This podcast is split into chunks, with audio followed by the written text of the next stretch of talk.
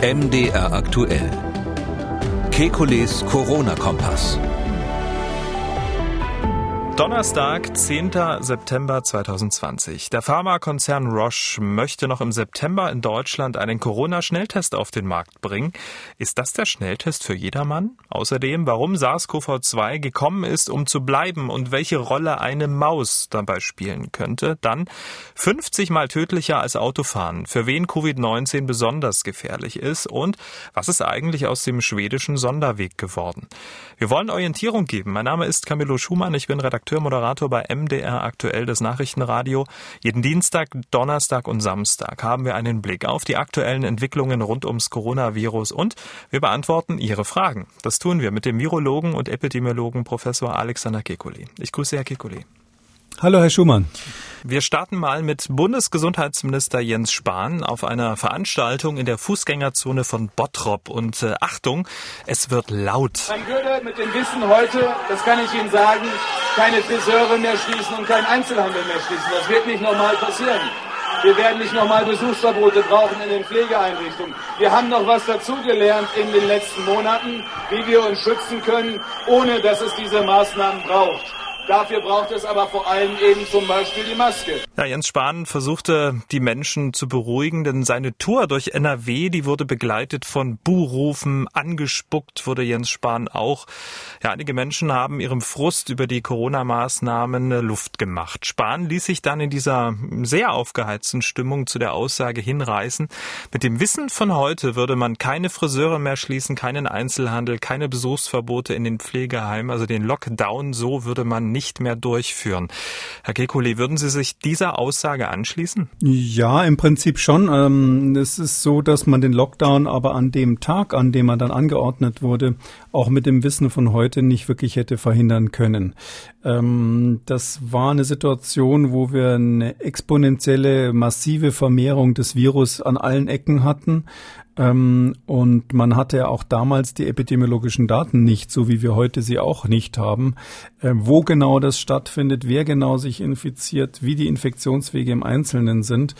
Ähm, deshalb würde ich sagen, wenn man zwei Wochen vorher angefangen hätte mit dem Wissen von heute oder vielleicht sogar mit dem Wissen von damals, dann hätte man den Lockdown auf jeden Fall verhindern können. Insofern, ähm, ja, finde ich das gut, dass der Bundesgesundheitsminister hier eine späte Einsicht hat. Hm, aber nichtsdestotrotz zum Zeitpunkt des angeordneten Lockdowns war dieser alternativlos.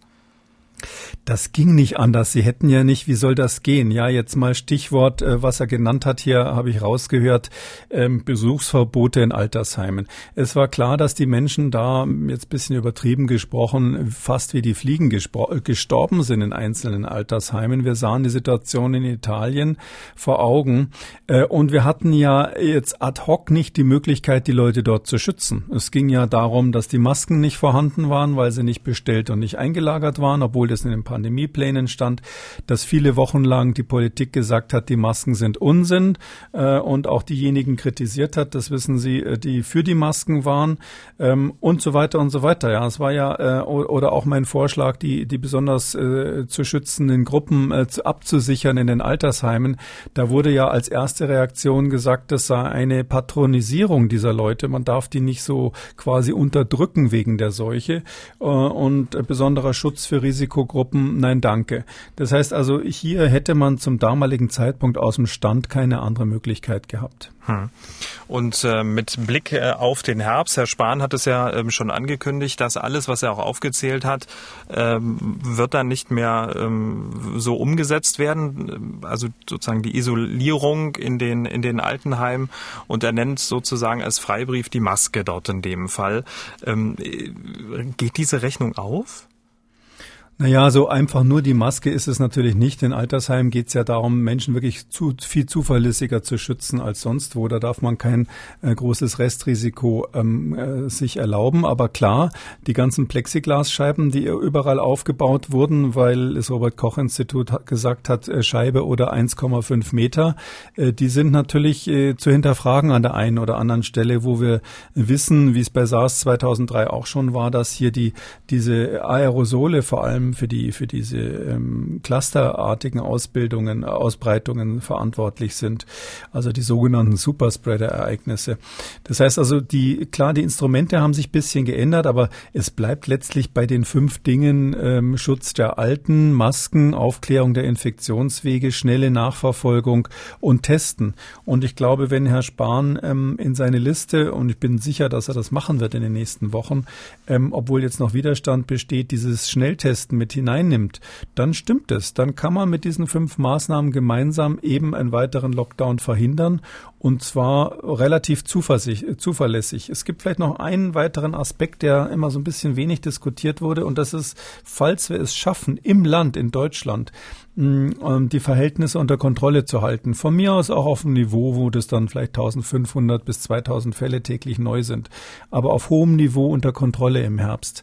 Dann müssten wir trotzdem natürlich verhindern, dass die Infektionen in großem Stil aus den Nachbarländern, falls sie das nicht schaffen, äh, wieder zu uns kommen. Das heißt also, die Abschottung nach außen ist leider seit jeher, äh, das galt auch schon im Mittelalter, als man bei der Pest die Zugbrücken hochgefahren hat, die Abschottung nach außen ist ein Element der äh, Epidemiebekämpfung. Hm. Klar, wenn man Virologen fragt, dann kriegt man auch eine virologische Antwort. Ja, das, sorry for this. Ja. Ich weiß, die jetzt äh, die ganzen Fernfahrer sind jetzt traurig, aber da, für die wäre ja die Tracking-App vielleicht gar nicht so schlecht. Hm. Und testen, das Stichwort, also die Schnelltests äh, ist ja gerade gefallen und noch in diesem Monat soll es auch losgehen.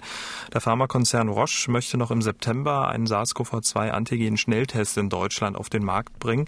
Und das Mainzer Startup Digital Diagnostics hat die Erlaubnis erhalten, einen Antigen-Schnelltest klinisch erproben zu dürfen.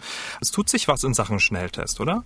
Das ist ganz gut. Wir haben ja schon einige Tests ja auch in Deutschland angeboten werden. Nicht in der Apotheke, da gibt es juristische Hürden, aber im Prinzip kann man die Tests äh, besorgen. Wir haben ja die Komfortsituation, dass wir eigentlich keine echte Zulassung für diese äh, Schnelltests brauchen. Zumindest ist es der Stand, den ich jetzt noch habe von vor einigen Wochen, wenn sich da nichts geändert hat können wir in Deutschland anders als in den USA tatsächlich solche Tests ähm, verwenden, ohne dass wir da eine formale Zulassung brauchen. Man braucht dieses CE-Zertifikat, ähm, äh, das, das, Euro, das ist ein europäisches Zertifikat, aber ähm, das gibt nur ganz wenige besondere Tests, bei denen hier eine Zulassung der Arzneimittelbehörde erforderlich ist. Das sind Ausnahmetests, wo ein, wo ein Fehler dann in kurzer Zeit zum Tod des Patienten führen könnte. Der Roche-Test, der soll eine Spezifität von 99,68 Prozent und eine Sensivität von 96,52 Prozent aufweisen, basierend auf 426 Proben von zwei unabhängigen Studienzentren. 426 ähm, Proben, für mich hört sich das jetzt nicht so viel an. Doch, das ist für so einen Test eigentlich in Ordnung. Das muss man schon sagen. Die haben da ja extra in Indien und Brasilien, wo es eben noch viele Fälle gibt, ähm, haben die diese, diesen Test äh, überprüft und äh, die Überprüfung läuft ja weiter. Ähm, das ist quasi das Material, was die erstmal zusammenstellen müssen, weil ähm, ich habe jetzt gerade gesagt, der Hersteller braucht nicht unbedingt eine Zulassung der Arzneimittelbehörde in diesem Fall, aber es ist so, dass ähm, der Hersteller selber ganz strenge Kriterien erfüllen muss. Das ist äh, eine Regelung, die 2017 europaweit erneuert und verschärft wurde.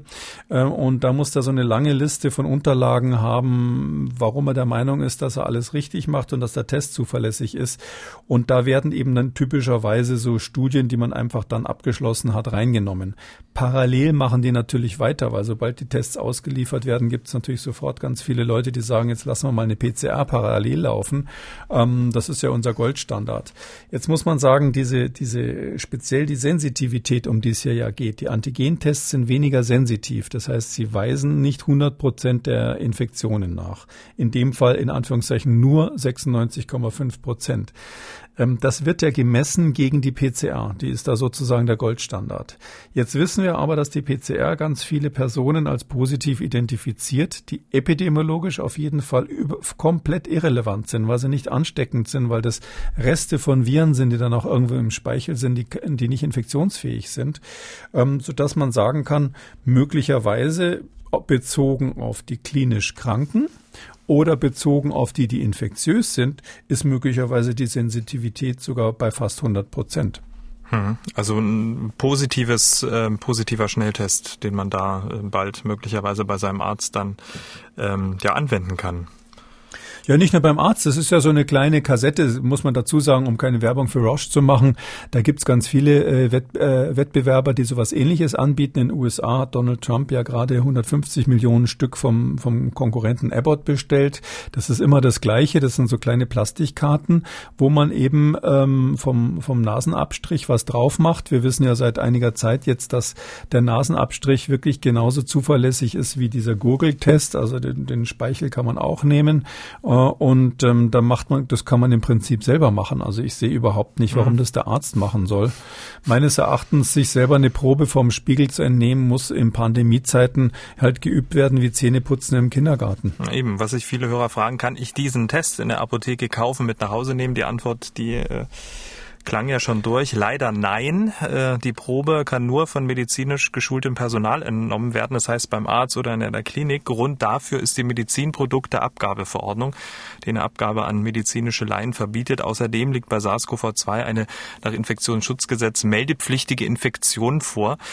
Ähm, selbst wenn es Antigen-Schnelltests gibt, dürfen die nicht äh, in der Apotheke verkauft werden. Ein äh, Importeur von Schnelltests äh, umgeht das Ganze, indem es in der Apotheke so Gutscheine gibt, die man dann beim Arzt einlösen kann. In Ausgabe 97 haben wir ausführlich darüber gesprochen. Herr Kekuli, wären Sie für eine Gesetzesänderung, ähm, damit die Antigen-Schnelltests in der Apotheke es dann zu kaufen gibt?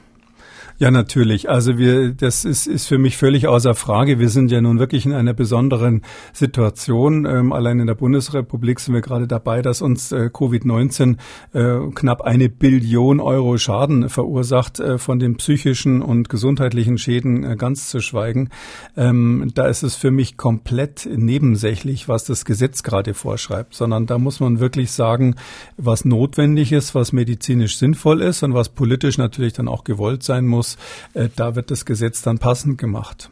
Hm. Gäbe es denn einen epidemiologischen Nachteil, wenn sich die Menschen daheim selbst testen würden? Naja, ähm, es gibt zwei Dinge, die man berücksichtigen muss. Aber ähm, das eine ist, wenn der Test äh, wirklich mal falsch negativ ist, dann muss man wissen, ich habe mich getestet, aber das ist kein Beweis dafür, dass ich 100 Prozent negativ bin, also mit Sicherheit negativ.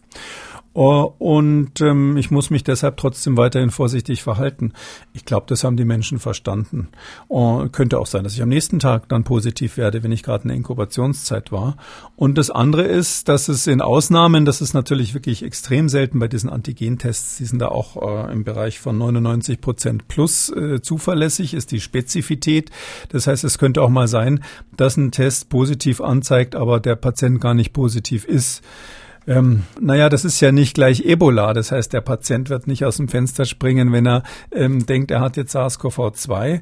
Ähm, das heißt also praktisch gesehen äh, wird es ja dann so laufen, dass die, die im Schnelltest positiv sind, wenn sie sich vernünftig verhalten, natürlich hinterher auch nochmal einen Bestätigungstest im Labor machen, vielleicht mit einem Arzt sprechen, was sie jetzt machen sollen, da sie ja nun nachgewiesenermaßen ähm, dieses Virus haben.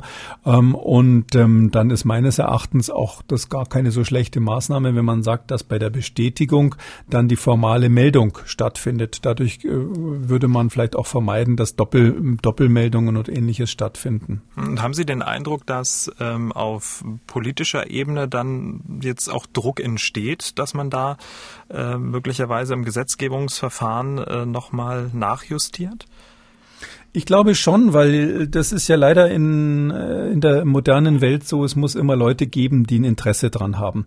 Bis jetzt war es so, dass die großen Hersteller viel mit der PCR an den großen Maschinen verdient haben und deshalb äh, wohl auch kein großes Interesse dran hatten, so einen Schnelltest auf den Markt zu werfen ähm, der ja relativ leicht zu entwickeln war. Ähm, warum hat sich das möglicherweise geändert? Ähm, jetzt sind die Preise für diese PCRs natürlich massiv äh, gedrückt und man kommt auch mit der Lieferung zum Teil nicht nach, weil man ja nur die eigenen Reagenzien auf diesen Maschinen haben will. Äh, und dadurch ist es jetzt ein interessantes zusätzliches Geschäftsfeld für die großen Hersteller, eben diese Schnelltests anzubieten, zumal die äh, Maschinen in den äh, weniger entwickelten Ländern ja gar nicht vorhanden sind und man deshalb auf diese speziellen Schnelltests, die übrigens auch sehr haltbar sind bei schwierigen klimatischen Bedingungen, angewiesen ist. Und das heißt, jetzt wird jetzt eine Phase entstehen, wo erstens die Hersteller ein Interesse haben und Lobbyarbeit betreiben und zweitens haben ja auch die Apotheker ein Interesse dran, weil für die ist es natürlich interessant, jetzt zusätzlich zu dem Blutdruck und dem Blutzucker, was sie anbieten, vielleicht auch diesen Schnelltest äh, abgeben zu dürfen oder sogar vielleicht machen zu dürfen in der Apotheke. Und deshalb gibt es, glaube ich, dann jetzt schon äh, stärkere Lobby, als wenn ein, zwei Wissenschaftler sagen, wir brauchen den Test. Mhm, wir sind gespannt, wie sich die nächsten Wochen und Monate entwickeln werden, ob wir vielleicht dieses Jahr noch den Antigen-Schnelltest vielleicht unter den Weihnachtsbaum legen können. Mal gucken, wie sich das ähm, entwickelt. Herr Gekole, wir wollen mal so ein bisschen grundsätzlich über das Virus reden. Wo kommt es her und vor allem, wo geht es hin und ähm, wie lange wird es uns noch erhalten bleiben? Wo es herkommt, das wissen wir einigermaßen genau. Möglicherweise wurde es von ja, Hufeisenfledermäusen auf einen Zwischenwirt übertragen, bevor es dann auf den Menschen übergesprungen ist. An dieser Kette hat sich erstmal nichts geändert, oder? Es ist tatsächlich so, dass bei diesen Hufeisen Fledermäusen, die so heißen, weil sie, weil sie im Gesicht so eine, so eine Struktur haben, die aussieht wie ein Hufeisen vom Pferd, ähm, dass die, äh, die haben Viren, die ganz ähnlich sind wie die, wie dieses SARS-CoV-2-Virus. Und da gibt's eigentlich keine andere Erklärung, als dass das ursprünglich der natürliche Wirt ist. Was dazwischen passiert ist, ob da vielleicht ein Hund dazwischen war oder ein Schwein oder ob das direkt von der Fledermaus auf den Menschen übergesprungen ist und äh, möglicherweise in China eine ganze Weile zirkulierte, bevor es dann zu dem Ausbruch in Wuhan kam. Achtung, neue Theorie. Ähm, äh, das, äh, das ist eben unklar. Also das ist alles möglich und wird wohl irgendwann mal rausbekommen zu bekommen sein. Aber klar ist, dass ähm, dieses Virus eben leider auch Tiere infizieren kann. Hm. Und ähm, damit sind wir sozusagen beim Ausblick äh, und ähm, der Frage, wie oft wird uns SARS-CoV-2 noch in den nächsten Jahren begegnen? Und da spielt auch ein Tier oder könnte auch ein Tier eine Rolle spielen, nämlich ein sehr, sehr winziges, ein sehr kleines Tier. Ich würde sagen sogar ein süßes Tier, eine Maus. Warum und welche Rolle? Ja, das ist ähm, ganz interessant, eine kleine Studie, aber ich fand die deshalb interessant. Die ist, die ist schon vor einer Weile erschienen, am 7. August, auch nur als Preprint bis jetzt, ist also noch nicht überprüft worden von anderen Forschern, ähm, von einer tierärztlichen Fakultät in, in Colorado in, in den USA, also da quasi im Südwesten an den Rocky Mountains dran. Ähm, äh, und die haben äh, die Hirschmaus untersucht. Das ist eine amerikanische Maus, Diermaus heißt die dort. Die gibt's da sehr häufig. Ähm, so eine Art Feldmaus äh, sieht vielleicht optisch so ein bisschen aus wie ein Zwischending zwischen einer Maus und einem Siebenschläfer und ist deshalb ein ganz knuffiges Tier.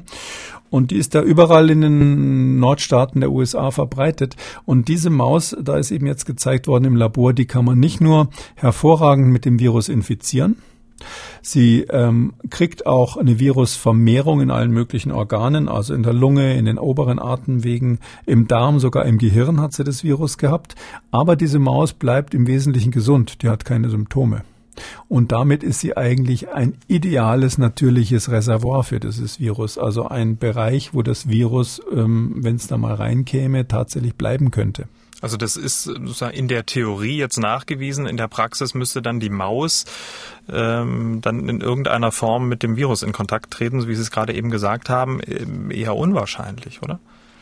Naja, so unwahrscheinlich ist das nicht, weil wir wissen, dass äh, Mäuse, die im Haus leben, das kennen wir von ganz vielen Erkrankungen, ähm, die holen sich früher oder später die Krankheiten des Menschen und umgekehrt. Also äh, die in den Gegenden, wo man Ratten und Mäuse im Haus hat oder auch andere Haustiere im Haus hat, ähm, dort ähm, breiten sich die Viren in beiden Richtungen aus, sofern sie das können. Berühmt ist das ja bei der Pest mit den Ratten zum Beispiel. Äh, da ist das ist das ganz bekannt oder auch ähm, andere Erkrankungen, die die ganz häufig von, von Nagetieren, die im Haus leben, dann auf Nagetiere, die im Wald leben, übertragen werden. Und dann ist irgendwann das natürliche Reservoir tatsächlich im Wald. Ähm, das Problem ist nur, wenn einmal bei diesen Waldnagetieren so ein, so, ein, so ein Erreger angekommen ist, dann bleibt er da. Wir haben in Deutschland Regionen, wo so, so Viren, die heißen Hantaviren, ähm, äh, zum Beispiel auf der Schwäbischen Alb gibt's die. Da sind die tatsächlich bei den Nagetieren vorhanden und gelegentlich gibt's menschliche Infektionen. Das heißt, wenn jetzt dieses Virus es schaffen würde, auf diese Mäuse oder andere Nagetiere, bei den anderen ist das ja noch nicht getestet worden, tatsächlich überzuspringen und dort zu bleiben, dann kann man grob sagen, werden wir das überhaupt nie wieder los, weil, weil Krankheiten, die sich in Wildtieren eingenistet haben, die dort ein zweites Reservoir haben, die ähm, sind in der Geschichte noch nie auszurotten gewesen bei Menschen. Wir können nur Krankheiten ausrotten, wo der Mensch das einzige Reservoir ist. Hm. Sie zeichnen ja ein sehr düsteres Bild. Muss ja. nicht sein. Kann ja sein, Kann dass sein. das Virus dann schwächer wird und wir damit klarkommen. Vielleicht wird man sogar rausfinden, dass die anderen äh, Coronaviren, die wir ja haben, diese vier Typen, ähm, die zirkulieren, vielleicht zirkulieren auch noch mehr, die man noch nicht gefunden hat, dass die vielleicht auch irgendwie gelegentlich mal in anderen Wildtieren vorhanden sind. Und es ist ja bei dem SARS-CoV-2 schon gezeigt worden, dass es äh, in Katzen tatsächlich ähm, vorkommt. Ähm, also ich glaube sogar irgendwelche Tiger im, im Zoo sind auch mal infiziert gewesen. Und ganz aktuell jetzt äh, ist eine Studie rausgekommen, wo man gezeigt hat, ähm, dass in einer Tierfarm von Frettchen, äh, Frettchen sind so kleine, relativ ähm, agile Tiere, die so ähnlich wirken wie eine hübsche Ratte. Äh, und äh, auf so einer Farm, wo Frettchen gezüchtet wurden, ist tatsächlich ein Mensch von einem Frettchen infiziert worden mit SARS-CoV-2. Das hat, hat dann so funktioniert, dass offensichtlich irgendwann die Tierpflege Tierpfleger äh, diese Frettchen, die da gezüchtet wurden, infiziert haben und irgendwann hat das Frettchen dann jemand anders. Das heißt, es ist der Ping-Pong-Ball ist schon einmal hin und her gespielt worden. Und solche Sachen werden jetzt in der nächsten Zeit immer wieder vorkommen. Wir wissen zum Beispiel auch, dass die berühmte, berüchtigte spanische Grippe von 1918, ähm, die also ganz viele Tote gefordert hat, ähm, damals haben die Menschen die Schweine infiziert und das Virus ist, hat, ist bei den Schweinen geblieben über viele, viele Jahre, hat sich dort verändert genetisch, aber dann 2009 die Schweinegrippe ausgelöst. Also es war die späte Rache der Schweine für die, dafür, dass 2018 der Ball sozusagen in die Schweinestelle gespielt wurde. Und sowas ähnliches sehen wir ständig und überall. Das könnte man jetzt lange drüber reden. Das ist die ganze Geschichte der Menschheit hat damit zu tun, dass wir irgendwann angefangen haben, vor 20.000 Jahren Haustiere uns reinzunehmen sesshaft zu werden und damit auch Krankheiten quasi in Kauf zu nehmen, die von diesen Haustieren kommen und die wir an diese Haustiere weitergeben.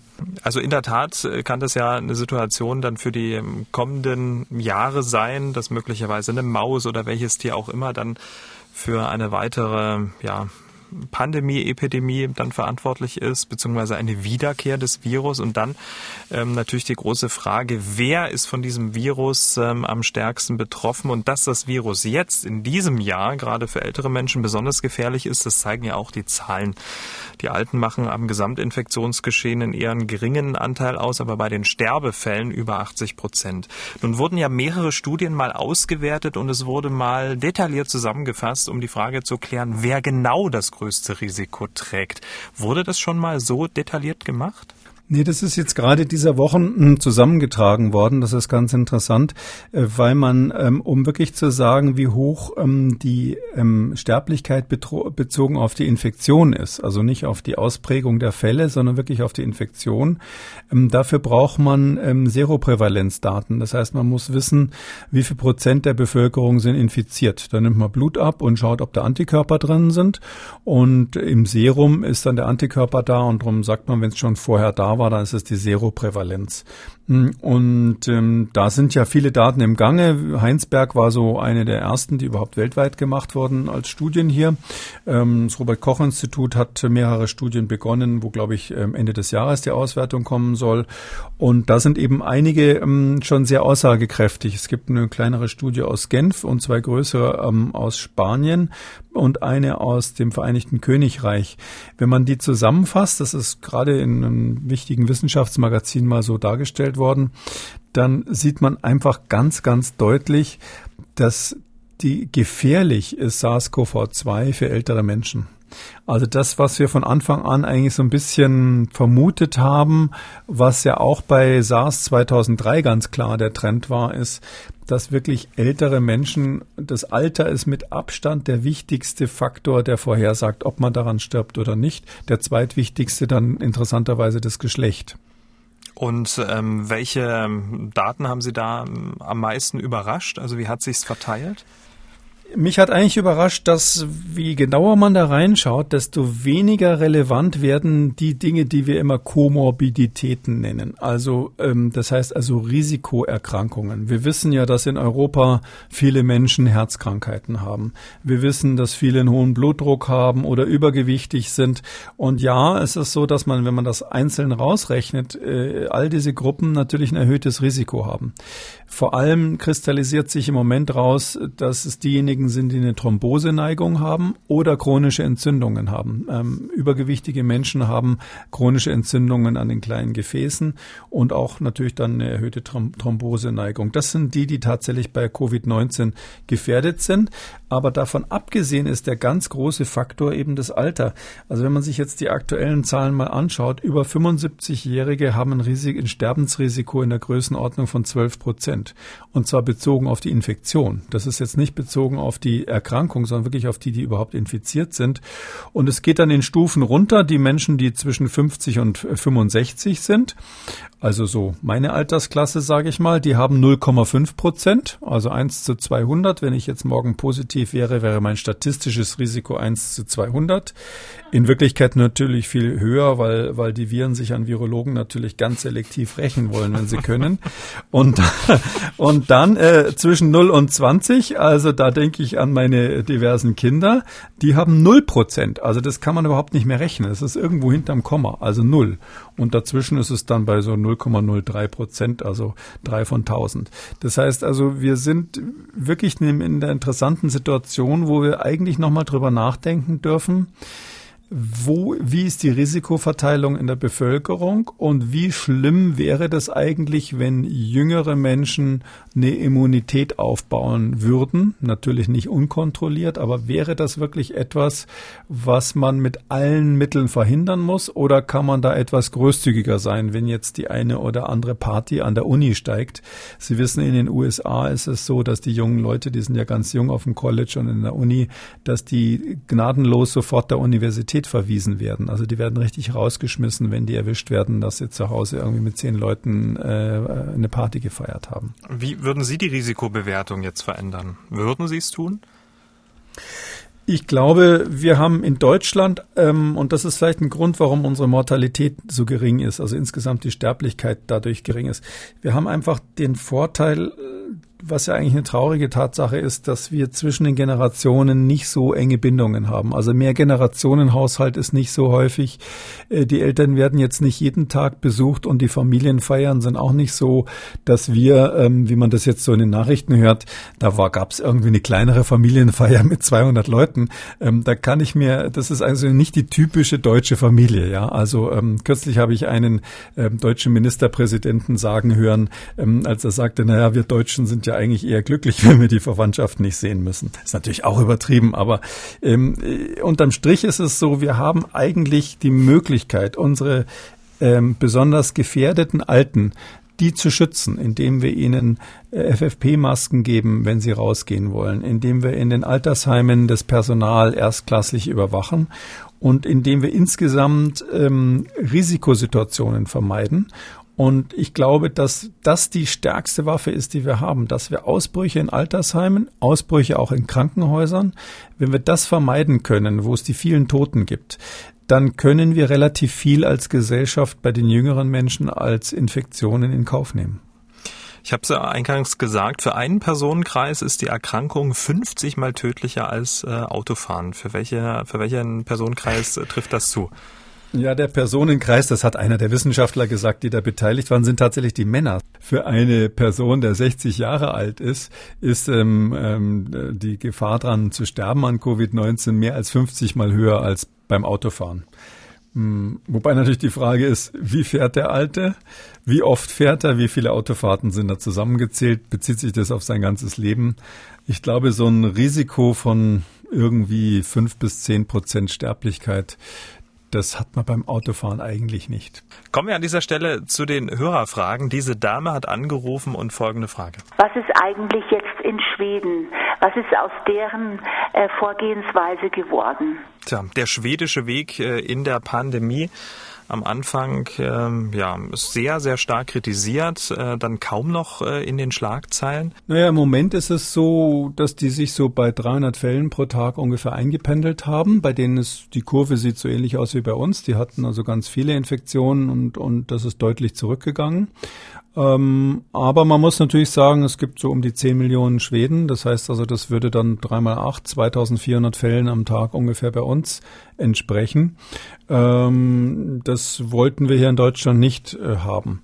Andererseits muss man sagen, die schwedische Strategie heißt ja nicht, ähm, Infektionen um alles zu vermeiden die testen auch viel weniger als wir, sodass die Dunkelziffer wahrscheinlich noch viel höher ist, sondern die wollen ja Todesfälle vermeiden, die wollen schwere Erkrankungen vermeiden. Und ähm, das gelingt wohl ganz gut. Also die Zahlen, die Johns Hopkins jetzt rausgibt, sehen so aus, dass die Todesfälle in Schweden deutlich zurückgegangen sind, nicht so weit wie bei uns, aber in dem Bereich sind, wo man sagen muss, die haben offensichtlich verstanden, dass es eben wichtig ist, die Hochaltrigen zu schützen, vor allem Ausbrüche in Krankenhäusern und Altersheimen zu verhindern. Hm. Ähm, man kann vielleicht an der Stelle doch dazu sagen, äh, dass es schon erstaunlich ist, dass wir immer dann diese hohen Sterblichkeitszahlen bei Covid-19 hatten, wenn es wirklich Ausbrüche in Krankenhäusern und Altersheimen gab. Wir hatten ja auch äh, Superspreading-Ereignisse in der fleischverarbeitenden Industrie auf der ganzen Welt. Aber da gab es eben ganz wenig Sterblichkeit. Wir hatten die auch in Flüchtlingsheimen in Deutschland, wo dann überhaupt niemand erkennbar krank geworden ist ähm, so dass man schon die Frage stellen muss, ist vielleicht diese Kombination, dass einige besonders viel Virus ausscheiden, das besonders effektiv durch die Luft übertragen wird und dann vielleicht von vornherein tief inhaliert wird, also in der Lunge bei den anderen ankommt, ist, gibt's da vielleicht so einen Dosiseffekt, weil das schon erstaunlich ist, sobald man diese Ausbrüche in Altersheimen und ähm, Krankenhäusern unter Kontrolle hat, wird die Sterblichkeit ähm, äh, auch, sage ich mal, moderater. Und den Effekt haben wir jetzt gerade in Schweden, so dass ich mir vorstellen kann, das muss man sich jetzt eine Weile anschauen. Ähm, ist das große Fragezeichen, was eben da drüber steht bei dem schwedischen Modell, ist nach wie vor, die sagen ja, wir wollen eigentlich eine Durchseuchung erreichen, die uns schützt. Ähm, und ähm, die gehen davon aus, dass die Menschen unter 60 eben zum ganz kleinen Teil nur chronische Schäden haben von der Erkrankung. Äh, und das wird man erst in, in zwei, drei Jahren sehen, was da übrig bleibt. Ob dann in, in Schweden überproportional viele Menschen chronische Schäden äh, an der Lunge oder anderswo durch Covid-19 haben oder nicht, das werden wir hier im Podcast wahrscheinlich nicht mehr beantworten können. Mhm. Aber ähm, man muss auch sagen, es gibt bis jetzt keine Hinweise auf solche echten chronischen Schäden, zumindest, dass die häufig wären. Ja, es gibt Einzelberichte. Ähm, es ist ganz klar, dass die Lunge stärker geschädigt ist als bei einer normalen Influenza. Aber ob das jetzt bleibt oder ob sich das regeneriert, das wissen wir noch nicht. Hm, aber dieser ja, Sonderweg, der jetzt möglicherweise in einem relativ guten Fahrwasser ist, den mussten ja aber auch ganz, ganz viele Schweden mit dem Leben zahlen, ähm, konnte man ja jetzt nicht absehen, dass es so endet, oder? Ja, das ähm, war eben ein Risiko. Die sind am Anfang einfach knallhart ins Risiko gegangen. Ähm, und ähm, ich sage ja immer, wir, wir nähern uns dem schwedischen Weg von der anderen Seite an. Wir haben vorsichtig begonnen und jetzt ähm, gibt es ja auch immer mehr Politiker und prominente Virologen, die da fordern, dass man mehr ins Risiko gehen soll. Ähm, das ist sicherlich sinnvoller, von der Seite das zu machen, wie wir das gemacht haben. Ich bin nicht ganz zuverlässig, zuversichtlich, dass wir in Deutschland ähm, jetzt schon die Schleusen hochmachen dürften wie in Schweden, weil wir sowohl in Altersheimen als auch ähm, in Krankenhäusern ja noch viele Ausbrüche haben nach wie vor, berichtet das Robert Koch Institut. Und erst wenn hier die Lage unter Kontrolle ist, was ich eigentlich finde, das muss in einem Land wie Deutschland auch möglich sein, dass man in Krankenhäusern und Altersheimen die Ausbrüche wirklich äh, gegen Null bringt. Ähm, äh, in dem Moment könnte man drüber nachdenken, ob man hier langsam entspannter mit dem ganzen Thema umgeht. Ähm, ich glaube, das ist ein interessanter Weg in Schweden. Klar, die haben ihren Preis bezahlt, ähm, aber man kann nur dran erinnern, ähm, viele klopfen sich hier in Deutschland selbst auf die Schultern, äh, wenn die ersten Ausbrüche, die in Norditalien stattgefunden haben, wenn die tatsächlich in Deutschland gewesen wären, ich sage jetzt mal Super-GAU Oktoberfest, dann wären wir einfach Italien gewesen, dann wäre Bayern Norditalien gewesen. Und ähm, daher glaube ich, ähm, hat es jetzt nicht so viel mit der Strategie zu tun, sondern einfach damit, dass wir halt, als wir dann reagiert haben, ähm, es noch nicht äh, dadurch, äh, sondern damit, dass als wir dann reagiert haben, es noch nicht zu spät war. Frau Häusel hat gemeldet, ich bin Lehrerin in Bayern und unsere Schulleitung hat uns jetzt über eine neue Maske informiert. Ich würde nun gerne wissen, wie sinnvoll diese Masken im Vergleich eines normalen Mund-Nasenschutzes aus Baumwolle ist. Viele Grüße, Christina Häusel. Und Frau Häusel hat auch einen Link mitgeschickt. Und es handelt sich da um so durchsichtige Plastikmasken. Ähm, wahrscheinlich dann auch ähm, ja für viele Schwerhörige gut, ähm, dass man sozusagen dann auch äh, die Lippen lesen kann. Also was halten Sie von dieser Plastikmaske? Wir haben jetzt mehrere Studien, die so normale Geschicht Gesichtsschilde untersucht haben, ähm, im Gegensatz äh, zu Masken. Es ist so, dass die, der Schutz der Umgebung durch denjenigen, der die Maske aufhat, in dem Fall, wo derjenige ein Superspreader wäre, relativ gering ist. Also man atmet zwar ähm, mehr seitlich und nach unten dann die Luft weg, aber ähm, es kommt doch eine ganze Menge, da gibt es jetzt Untersuchungen, die das wieder ganz toll in Bildern gezeigt haben, es kommt eine ganze Menge von dem Nebel, den man ausatmet, eben in die Umwelt. Ich würde davon ausgehen, dass das bei solchen Plastikmasken natürlich auch der Fall ist, weil die ja in dem Sinn keine Filterfunktion haben, sondern die leiten eigentlich nur die ausgeatmete Luft um die Ecke. Äh, und deshalb würde ich sagen, das sollte man nur dann verwenden, wenn man wirklich äh, aus medizinischen Gründen eine normale Stoffmaske nicht haben kann. Wäre ich also dagegen, das zu machen. Ich weiß aber, dass solche Plastikmasken in, Masken in großer Menge gemacht werden. Wenn Sie ähm, irgendwo in Cafés sind oder im Biergarten, dann sehen Sie ganz oft die Bedienungen mit diesen Masken, ähm, weil scheinbar jetzt von Seiten der Gesundheitsämter dort äh, ein Auge zugedrückt wird. Aber medizinisch gesehen, der, der Schutz der Umgebung durch diese Maske ist also kaum gegeben, wesentlich geringer als bei einer Stoffmaske. Und Eigenschutz haben sie natürlich fast gar keinen. Damit sind wir am Ende von Ausgabe 106. Äh, vielen Dank, Herr Kekulé. Wir hören uns dann am Samstag wieder, dann zu einem Hörerfragen-Spezial. Bis dahin. Bis dann, Herr Schumann, bis Samstag. Sie haben auch eine Frage, dann schreiben Sie uns an mdraktuell-podcast.mdr.de oder rufen Sie uns an 0800 300 22 00. Kekules Corona-Kompass als ausführlicher Podcast auf mdraktuell.de, in der ARD-Audiothek, bei YouTube und überall, wo es Podcasts gibt. MDR aktuell. Kekules Corona-Kompass.